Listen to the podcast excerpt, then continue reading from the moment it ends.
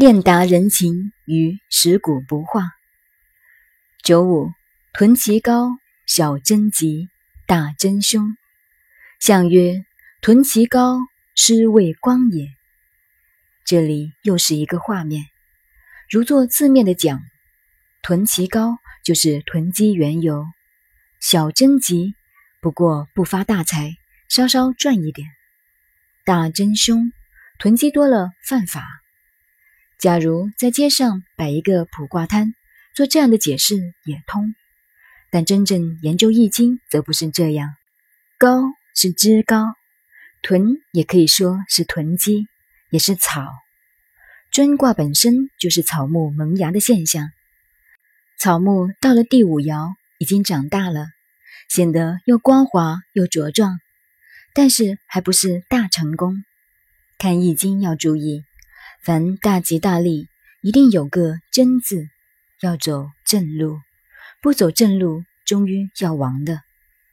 天地间没有真正的大吉大利，六十四卦都要人走正路，摆得正，走得正，则样样好；偏差了，终归出毛病。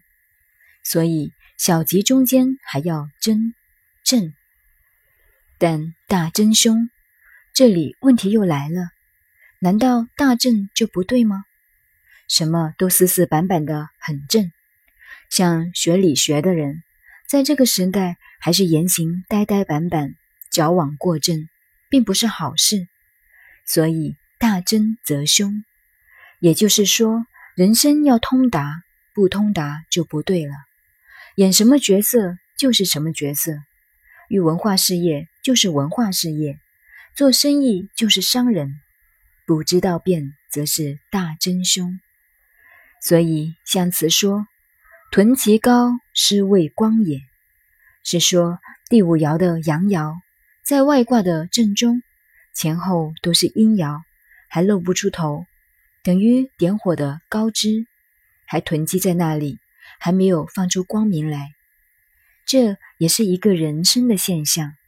好比上面被一个东西压住了，自己的理想计划不能实现；或如一个幕僚长，有很好的抱负，可是他的长官硬是说不通，也只好囤积高了。